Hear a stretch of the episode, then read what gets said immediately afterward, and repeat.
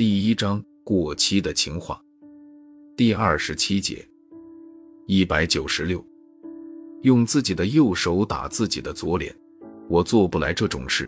可为什么我会等你消失在天边的时候，才想起我应该爱你呢？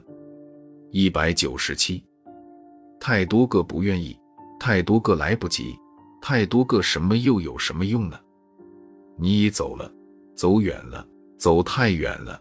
远到看不见了，远到想都想不起来了，真的太远了。一百九十八，触动我尘封的记忆，在不经意间，泪溜出了我的眼眶。你啊你，你的印记时刻都在提醒我，召唤我。你可知道？你可知道？就在刚才，我忽然发现，我亏欠你最多。我的心一阵又一阵的绞痛，痛痛痛。